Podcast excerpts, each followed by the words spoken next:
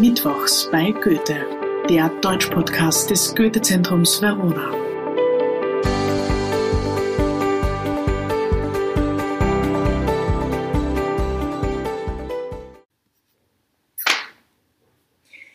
Ja, hallo und herzlich willkommen zur zweiten Folge des Podcasts Mittwochs bei Goethe des Goethe-Zentrums Verona.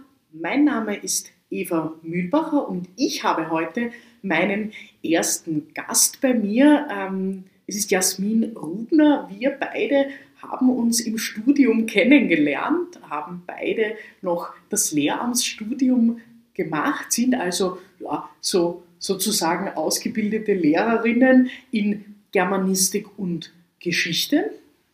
Und warum habe ich äh, Jasmin heute zu mir gebeten? Sie hat ähm, in ihrem, schreibt im Fach Geschichte, in mittelalterlicher Geschichte ihre Dissertation. Und heute unterhalte ich mich mit ihr darüber, was haben die Darstellung von Hochzeit, Ehe und Herrschaft in mittelalterlicher Literatur mit der HBO-Serie Game of Thrones zu tun. Hallo, liebe Jasmin, schön, dass du bei mir bist. Hallo Eva, danke für die Einladung. Ich freue mich hier zu sein. Ja, sehr gerne. Ähm, erzähl uns mal kurz, worüber schreibst du deine Dissertation? Das ist ja ganz genau dein Spezialgebiet. Worum geht es da? Mhm. Also ich schreibe über Hochzeiten und Ehen im Mittelalter, also konkret äh, Hochzeiten und Ehen in der Zeit vom 8. bis zum 12. Jahrhundert. Okay, das heißt, es ist also ganz genau äh, dein Spezialgebiet. Du hast ja, wir sind beide ähm, äh, große Fans von Game of Thrones und haben uns öfter schon über diese Serie unterhalten und darüber, wie die Motive dort auch aufgebaut sind und was da eigentlich passiert. Meine erste Frage an dich ist aber zunächst mittelalterlich. Das ist doch heute ein Synonym für rückständig, oder? Das ist richtig und leider, und das hat das Mittelalter überhaupt nicht verdient, ähm, also wenn wir uns mal mit der mittelalterlichen Literatur beschäftigen, dann haben wir überhaupt nicht den Eindruck, dass das rückschrittlich ist oder Brüde. Also wenn ich Texte lese aus dem 18. Jahrhundert, dann denke ich mir, das ist Brüde. Also die Sachen, die im Mittelalter in der Literatur erzählt werden, über Sexualität, also da würde jede Person aus dem 18. Jahrhundert rot werden. Also das Mittelalter genießt es, über Sexualität zu sprechen und ich, sowohl Sex zwischen Mann und Frau, aber auch zwischen Mann und Mann. Ähm, es gibt Sexszenen zwischen einer Nonne und einem Ritter und das wird ganz positiv und schön dargestellt. Ähm, also Brüder oder rückschrittlich, nein, das würde ich nicht sagen. Ich habe das auch noch äh, vom Studium so in Erinnerung. Es gibt ganz tolle äh, Erzählungen, in denen auch mythische Wesen vorkommen, die ganz außergewöhnliche Dinge machen, auch Ritter, die plötzlich mit einer Fee verheiratet sind. Also es gibt eigentlich eine unheimlich schöne Bandbreite in mittelalterlicher Literatur. Ähm, meine Frage an dich jetzt noch, wie ist denn Hochzeit und Ehe dargestellt? Also zuerst mal die Hochzeit. Wie wird eine Hochzeit im Mittelalter in der Literatur dargestellt. Mhm. Ich finde, die schönsten Beispiele finden wir hier, wenn wir in ein paar Romane über König Artus blicken, die im mhm. deutschsprachigen Raum im 12. und 13. Jahrhundert geschrieben wurden. Da spielen Hochzeiten eine große Rolle. Das sind natürlich nicht Hochzeiten von einfachen Bauern, sondern von Königen, Königssöhnen, Rittern. Äh, und da ist die Hochzeit ein ganz wichtiges Ritual, ein wichtiges Übergangsritual, wo der Mann, in der Regel ist er ein Jüngling, also ein junger Mann, der eben noch kein Herrscher ist, der kein König ist. Und in dem Moment, wo er seine Frau heiratet, wird er zum Mann und zum Herrscher. Das heißt, die Hochzeiten sind, ist der Moment, wo dieser Übergang stattfindet eines jungen Mannes zu einem Mann und auch zu einem König. Mhm. Okay. Alles klar, das heißt also, es ist ein Entwicklungsprozess, der da stattfindet. Ähm, na gut, und dann bin ich verheiratet, dann führe ich diese Ehe und was passiert dann? Also sicher nicht wie Märchen, wo wir dann sagen könnten, und sie lebten glücklich. Oh, schade. ja, so einfach wird es uns nicht gemacht. Hm. ähm, zunächst am Anfang ja. Meistens lebt das verheiratete Paar dann glücklich, äh, eben König und, und, Königin, aber dann passiert irgendetwas. Also in der Regel ist es der Mann und er macht etwas falsch. Also er macht irgendeinen Fehler, also er verbringt zu viel Zeit mit seiner Ehefrau im Bett oder er verbringt zu wenig Zeit mit seiner Ehefrau im Bett. Ähm, und das ist irgendein ein Anzeichen dann dafür, dass er auch kein guter König und kein guter Herrscher ist. Also er schafft mhm. es nicht, sein Eheleben und seine Rolle als Herrscher zu vereinen. Äh, und deshalb gerät er oft in eine Krise. Das heißt, er verliert ähm, dann seine Position als Herrscher oder auch seine ähm, Position als, e-, als Ehemann an der Seite seiner mhm. Ehefrau. Und er muss dann viele Abenteuer bestehen, um der Welt zu zeigen, dass er doch als Herrscher und als Ehemann würdig ist. Also er muss dann auch die Liebe seiner Frau zurückgewinnen. Und erst dann am Ende, wenn er bewiesen hat, wenn er das gelernt hat, ähm, sein Eheleben, sein Liebesleben und seine Rolle als Herrscher in Einklang zu bringen, alles im richtigen Maße auszuleben, dann erst haben wir unser Happy End, dann ist, haben wir die Ordnung hergestellt. Das heißt, das mittelalterliche Denken eines idealen Herrschers ist nie nur abhängig vom Herrscher alleine, sondern das ist immer zusammen mit seiner Ehefrau, ähm, mit der er diese Rolle erfüllen kann.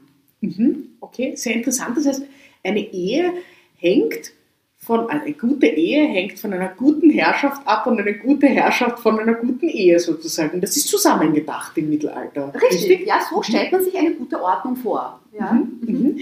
Wir sehen uns jetzt äh, die Serie Game of Thrones an und schauen uns an, ist eine gute Ehe auch eine gute Herrschaft dort oder wie sind die Motive hier verteilt? Diese Serie äh, ist sehr oft in der Werbung auch besprochen worden als Mittelalter-Fantasy-Serie. Sehr oft wird gesagt, äh, diese Serie hat viel mit dem Mittelalter zu tun.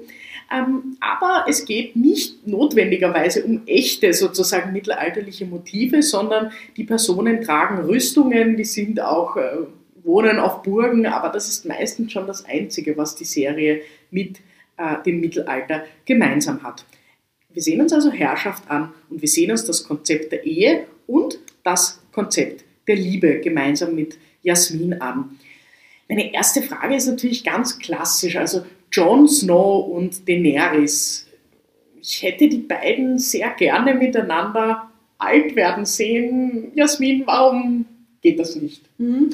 Ja, gerade weil das eben kein äh, mittelalterlicher Roman aus dem 13. Jahrhundert ist. Also wenn die beiden in, in so einer mittelalterlichen Erzählung gewesen wären, dann hättest du dein Happy End bekommen. Oh.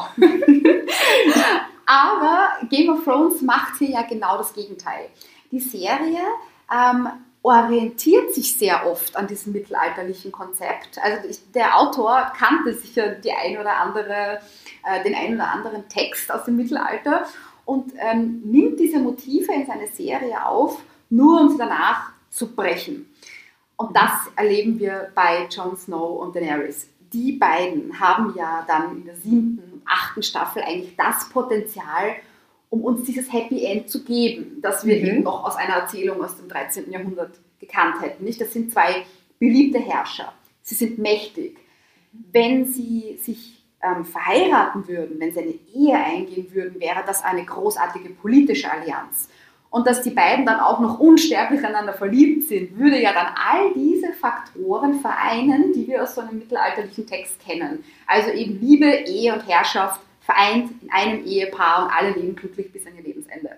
Das wäre sozusagen das Happy End für alle gewesen. Aber so funktioniert das leider bei den beiden nicht. Nein, Game of Thrones macht klar, wir sind nicht mehr im Mittelalter, wir sind im 21. Jahrhundert und ähm, bricht dann sehr grausam und radikal mit unserer Erwartung, ähm, weil eigentlich genau in dem Moment, wo diese Liebe blüht zwischen Daenerys und Jon Snow, ist auch schon der Untergang für beide ähm, eingeleitet. Also wir sehen, dass am Ende wird ja Daenerys von Jon Snow ermordet sogar. Ja, er tötet sie, also kein Happy End für die beiden. Ähm, auch Jon Snow hat keine Machtposition mehr. Als sie sich kennengelernt haben, war er König des Nordens. Das bleibt er nicht länger. Er muss zurück zur Nachtwache. Also beide mussten lernen, dass in einer Erzählung des 21. Jahrhunderts das nicht funktioniert, ähm, Liebe, Ehe und Herrschaft zu vereinen, sondern im Gegenteil, wo die Liebe eintritt, endet die Herrschaft. ist ja eigentlich auch in die Meeresgeschichte so ein bisschen angelegt, habe ich das Gefühl. Also zuerst wird sie also diese Frau von Karl Drogo, dann ist das eigentlich wiederum eine Liebesgeschichte, aber auch das äh, hat kein Happy End und dann funktioniert eigentlich mehr oder weniger alles, was sie so tut, bis sie dann auf Jon Snow trifft und plötzlich äh, verliebt sie sich und alle sind irgendwo gegen sie, oder? Richtig, ja. Also Liebe ist etwas mit, also die Serie hat ein großes Problem mit Liebe. Es fällt ja auch einmal dieses Zitat äh, von einem Mitglied der Nachtwache, der sagt, Love is the end of duty oder Liebe ist der Tod äh, der Pflicht, glaube ich, so wird es in der Serie dann übersetzt. Also man sieht auch in der Serie äh, sprechen die Figuren über dieses Thema, was macht Liebe eigentlich mit Menschen. Das heißt offenbar, wenn Liebe schlecht ist für die Pflicht, dann muss es auch für die Herrschaft sein, weil Herrschaft wird ja auch als eine Pflicht verstanden. Mhm, mhm. Okay, das heißt, wir sehen also, es ist für die beiden auf keinen Fall vereinbar. Eine andere Figur, die das sehr bitter und sehr traurig eigentlich lernen muss, ist äh, Sansa. Äh, für sie ist ja auch Herrschaft und Liebe nicht vereinbar. Wir lernen Sansa ganz zu Beginn der ersten Staffel eigentlich noch als junges, man kann fast sagen Mädchen kennen, oder?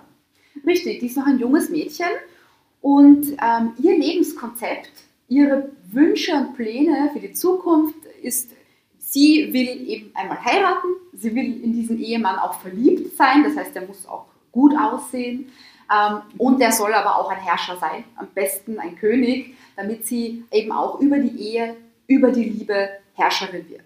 Das heißt, sie verfolgt ein Lebenskonzept, das wir eben wieder aus dieser Literatur aus dem 12. Jahrhundert kennen. Also wäre sie jetzt die Geliebte eines Helden aus einem mittelalterlichen Roman, würde das sicher gut funktionieren.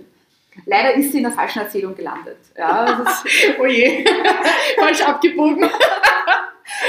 ja. Also sie ist leider in einer Erzählung des 21. Jahrhunderts gelandet, die uns wirklich sehr radikal an Sansa Stark demonstriert, dass das hier sicher nicht funktioniert. Sie muss in mehreren Etappen lernen, dass die Faktoren Liebe, Ehe und Herrschaft nicht vereinbar sind. Sie muss sich für eines entscheiden. Und zunächst lernt sie ihren Joffrey kennen. Und das ist ja eigentlich der Traumprinz, oder? Zunächst. Der sozusagen sieht ja von außen so aus, als würde er alles haben, was sie so will, oder? Richtig, da sieht sie ja ihre Träume schon erfüllt. Nicht? Also er ist ein junger, gut aussehender Mann, also ihr goldener Löwe, wie sie ihn nennt, und mhm sie will seine, seine Königin werden, seine Frau werden, sie will seine Kinder haben. Also hier wäre all das vereint, wovon sie träumt. Aber hier muss sie lernen, Joffrey entpuppt sich als grausames Monster, der sie wieder liebt. Auch sie wird ihn dann nie lieben. Ähm, eine Ehe mit ihm würde wahrscheinlich auch nicht bedeuten, dass sie Herrscherin werden würde, vielleicht nur vom Titel her. Mhm. Aber sie hätte de facto wahrscheinlich keine Macht an seiner Seite oder? In, von seiner Persönlichkeit her, oder? Bestimmt nicht. Also ich glaube, sie wäre ein Spielball mhm. am Hof geworden. Und das war ihr bestimmt auch bewusst. Sansa Stark mag uns als liebes, naives Mädchen erscheinen. Aber sie ist eine intelligente Frau, sie ist ambitioniert und sie ist machtbewusst. Also das ist ihr schon wichtig. Also es geht ihr nicht nur um die Liebe, es geht ihr auch um Macht. Mhm. Mhm. Das heißt, wir haben mit Joffrey jetzt diese erste Etappe, die da sozusagen nicht klappt, also in der sich dieser Wunsch von Sansa nicht erfüllt, äh, dieses Bild, das sie da von der Ehe hat, die auch mit Liebe vereinbar ist. Was ist die nächste Etappe ihrer Geschichte? Mhm. Also zunächst muss man das, sagen, das Verlöbnis äh, zwischen Joffrey und Sansa wird ja aufgelöst. Und man sieht, noch hat sie nicht dazugelernt, weil ihr wird dann Sir Loras versprochen. Und da auf einmal entflammt dann all das wieder, was sie sich erträumt hat. Den wird sie lieben, der sieht gut aus und der ist ja auch noch ein hoher Lord von Highgarden. Das heißt, sie wird eine mächtige Lady. Also sie versucht es noch einmal. Sie hat nicht dazugelernt aus der Geschichte mit Joffrey. Ja. Ähm, allerdings wird dann aus der Ehe nichts. Also das, das wird dann verhindert und sie muss dann stattdessen den Zwerg Tyrion heiraten. Und das ist ja dann für sie sicher ein großer Rückschritt, oder? Richtig, also Sansa weiß eigentlich schon im Vorhinein, den kann sie nicht lieben. Der ist vielleicht mächtig und sie muss ihn heiraten, das heißt, Ehe und Herrschaft könnte noch vereint werden, aber Liebe nicht. Also sie hat für ihn nichts übrig. Das heißt, hier lernt sie dann zum ersten Mal ähm, die Idee kennen, dass sozusagen Herrschaft und Ehe vereint sein kann, aber eben die Liebe hat hier keinen Platz. Und dass sie hier wirklich eine Weiterentwicklung gemacht hat, also dass sie das hier wirklich gelernt hat, sieht man dann, als sie von dort entführt wird, also sie wird ja äh, aus King's Landing entführt, sie kommt dann in den Norden, zurück in ihre Heimat, in die Burg Winterfell, dort ist sie aufgewachsen und dort soll sie Ramsay Bolton heiraten. Und Ramsay Bolton ist da in, zu dieser Zeit der Wächter des Nordens, also er hat eine sehr mächtige Position im Norden inne, sogar die mächtigste Position im Norden. Und man sieht schon von Anfang an, äh, sie ist bereit, ihn zu heiraten und sie erwartet sich mit dieser Ehe auch eine Herrschaftsposition. Mhm. Also sie möchte über die Ehe mit Ramsay Macht gewinnen, aber sie denkt gar nicht mehr an Liebe. Dabei könnte es ja noch eine Chance für sie sein. Ramsay schaut ja schon mal besser aus als der Zwerg Tyrion, mhm. aber sie versucht dem nicht einmal irgendwie einen romantischen Gedanken abzugewinnen. Also das hat sie jetzt ähm, aus ihrem Lebenskonzept verbannt. Es geht jetzt um Ehe und Herrschaft, nicht mehr um Liebe. Mhm. Das heißt, es geht darum, über die Institution der Ehe sozusagen Herrschaft zu erreichen. Das ist letztlich dann ihr Ziel oder das möchte sie dann am Schluss haben. Mhm. Und jetzt ist es so, dass Ramsey sich aber auch nicht wirklich als sehr netter Mensch entpuppt, oder? Was passiert dann weiter mit ihr? Richtig, also Ramsey ist leider ein genauso grausamer Sadist wie auch zuerst Joffrey. Also Sansa muss das wirklich auf die grausamste Art lernen, dass ihr Lebenskonzept so nicht funktioniert. Also sie hat jetzt schon die Liebe aufgegeben, sie ist jetzt bei Ehe und Herrschaft und sie sieht aber mit der Ehe funktioniert das auch nicht.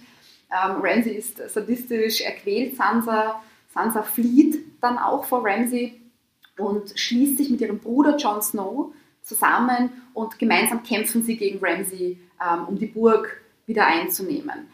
Und ab hier sieht man dann, dass Sansa immer noch an den Gedanken festhält, zu herrschen. Also Herrschaft und Macht ist immer noch wichtig, aber jetzt möchte sie alleine bleiben. Also sie hat gelernt, auch jetzt in dieser Ehe mit Ramsay, dass auch die Ehe nicht funktioniert. Ähm, sie muss es alleine schaffen und sie schafft es am Ende auch alleine. Also für alle die, die die achte Staffel, die letzte Folge gesehen haben, ganz am Schluss, vielleicht ein Spoiler-Alarm, ich, ich, hoffe, alle kennen. ich, ich, hoffe auch, alle kennen die Serie und kennen, wissen ein bisschen, worüber wir hier sprechen. Ja. Sonst bitte abschalten, wenn man es jetzt nicht Genau, jetzt abschalten, wenn man es nicht weiß. Denn ähm, Sansa wird dann tatsächlich ähm, zur Königin des Nordens gekrönt. Und wir sehen bei dieser Krönung, sie ist alleine. Niemand ist mehr an ihrer Seite. Das heißt, was sie ähm, lernen musste, die Entwicklung, die sie von Staffel 1 bis Staffel 8 durchmachen musste, war die Lektion, dass in dieser Erzählung des 21. Jahrhunderts, die zwar sehr mittelalterlich aussieht, die Kulissen sehen sehr mittelalterlich aus, mhm. aber das Verständnis von Ordnung, von Herrschaft, von Liebe und von Ehe ist ein ganz anderes als jetzt in einem Roman aus dem 12. Jahrhundert. Und das hat sie eben gelernt von dem jungen Mädchen, die diese Träume eben hat, nicht mit Liebe und Ehe zur Herrscherin zu werden, Liebe und Ehe abzuwerfen. Wenn sie Herrscherin werden will, dann muss sie das alleine tun. Mhm. Und das ist eigentlich auch genau dieses, was wir sozusagen kennen, auch von der heutigen Zeit, dieses gewisse ein bisschen desillusioniert sein von der Liebe oder ein bisschen dieses, ich muss diesen Weg jetzt am Schluss alleine gehen. Ähm, oder mir kommen meine Gefühle sozusagen dazwischen. Das ist so ein bisschen wie, Erzählung des 21. Jahrhunderts. Ich hätte es ja total schön gefunden, wenn, wenn sie am Schluss mit Tyrion zusammengekommen wäre, gerade weil man das zuerst eigentlich nicht denkt. Wie geht's dir damit? Hättest du dir das auch gewünscht? Wäre das auch sowas gewesen? John? Ja, ja, definitiv. Ich hätte auch gern Tyrion Sansa gesehen. Er hat mir einfach so leid getan, ja, ähm, er doch ein sehr guter Mensch ist. Ähm, da wären wir dann ein bisschen so bei diesem Schöner und das Biest oder auch Glocke von Notre Dame Motiv äh, gewesen. Also der unansehnliche Mann, der aber ein gutes Inneres hat, äh, bekommt dann doch die schöne Frau am Ende. Das hätte aber nicht in das Konzept gepasst. Also Sansa ist doch eine ähm, sehr kalte Machthaberin. Ich weiß, wir wollen sie gerne sehen als das süße, liebe, naive Mädchen, die eigentlich nur glücklich sein will. Ähm, das verkauft uns die Serie gut. Aber die Serie handelt von Macht und der Frage, wie ähm, komme ich in eine Machtposition und wie halte ich sie. Und diesen Weg zu gehen bedeutet oft einfach auch kalt zu sein. Und da ist oft für Gefühle und Liebe eben nicht viel Platz. Also mit Tyrion an ihrer Seite hätte sie keine Vorteile gehabt. Warum soll sie ihn lieben? Mhm. Ja, das ist eigentlich eine, eine schlimme Frage, eine sehr profunde Frage, auch warum sollte man lieben, wenn man die Macht haben kann, sozusagen. Es ist eigentlich der Fokus ganz eindeutig auf, der, auf den Entwicklungen der Machtpositionen in dieser Serie Game of Thrones.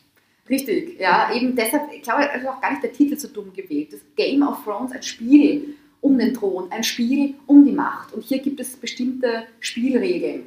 Mhm. Ähm, das heißt, wie hier mit Liebe zum Beispiel umzugehen ist, ähm, das kann man nie trennen als ein persönliches, privates, romantisches Gefühl, mhm. sondern wenn Liebe da ist, dann muss es irgendwo verwendbar sein für Macht, also um Macht auszuüben ähm, oder sie zu bekommen. Das zeigt uns, finde ich, die Serie damit sehr schön. Mhm. Man merkt es ja auch, Rob Stark will ja eigentlich seine Liebe quasi privat halten, oder? Soweit ich das in Erinnerung habe. Aber auch das funktioniert ja nicht und führt sogar zum sehr frühen Tod der beiden eigentlich in der Serie. Richtig, Rob Stark ist ein weiteres Beispiel. Ähm, wir haben ja Sansa besprochen, wir haben Daenerys besprochen. Ähm, die, die Serie macht das an sehr vielen Figuren, dass sie aufzeigt, in dem Moment, wo Liebe eintritt in das Spiel, äh, ist es verloren. Ähm, bei Rob Stark schön zu sehen, bei dem geht es ja steil bergauf. Äh, mhm. also der älteste Sohn von Ned Stark führt zunächst sehr erfolgreich Krieg gegen die Lannisters. Er gewinnt jede Schlacht er wird sogar zum König des Nordens ausgerufen, alles ganz ohne Liebe, ganz, ganz ohne Ehefrau. Mhm. Ähm, aber dann verliebt er sich und er heiratet diese Frau auch. Und in dem Moment sehen wir zum einen, dass Rob Stark nur noch verliert. Er gewinnt keine Schlacht mehr in dem Moment, wo er sich verliebt. Ähm, er verliert auch die, den Rückhalt seiner Leute. Also man beginnt langsam ihn anzuzweifeln, man beginnt zu rebellieren. Und man sieht auch ihn fast nur noch mit seiner Geliebten ähm, in einem Zelt alleine intim sein. Also er ja. verliert ein bisschen diese Herrscherrolle, dieses mhm. öffentliche Auftreten ist weg. Er ist nur noch mit seiner Liebe beschäftigt, glaubt aber trotzdem, dass er das noch vereinen kann, also dass er immer noch König bleiben kann und, und auch Liebe, Ehe und Herrschaft vereinen kann. Und das endet bitterböse für alle, ähm, dass er das geglaubt hat, weil am Ende wird er bei der Red Wedding äh, grausam niedergestochen, samt Frau und Mutter. Genau. Also das heißt, auch für ihn endet dieses Konzept, ich lebe meine Liebe privat und meine Herrschaft lebe ich sozusagen öffentlich aus, ähm, schlecht in der Erzählung des 21. Jahrhunderts. Das wäre natürlich ganz anders dann im Mittelalter gewesen. Richtig, ja. Ja, liebe Jasmin, ich danke dir sehr, dass du heute bei mir zu Gast warst. Danke für den kurzen Ausflug äh, ins Mittelalter und auch in die Serie Game of Thrones. Ähm, ich freue mich sehr, dass du da warst. Danke. Danke, ich freue mich auch. Nochmals danke für die Einladung. danke. Dankeschön. Das war Mittwochs bei Goethe, der Deutsch-Podcast des Goethe-Zentrums Verona. Von und mit Eva Mühlbacher. Ich freue mich auf nächste Woche. Danke fürs Zuhören, gute Nacht und Servus.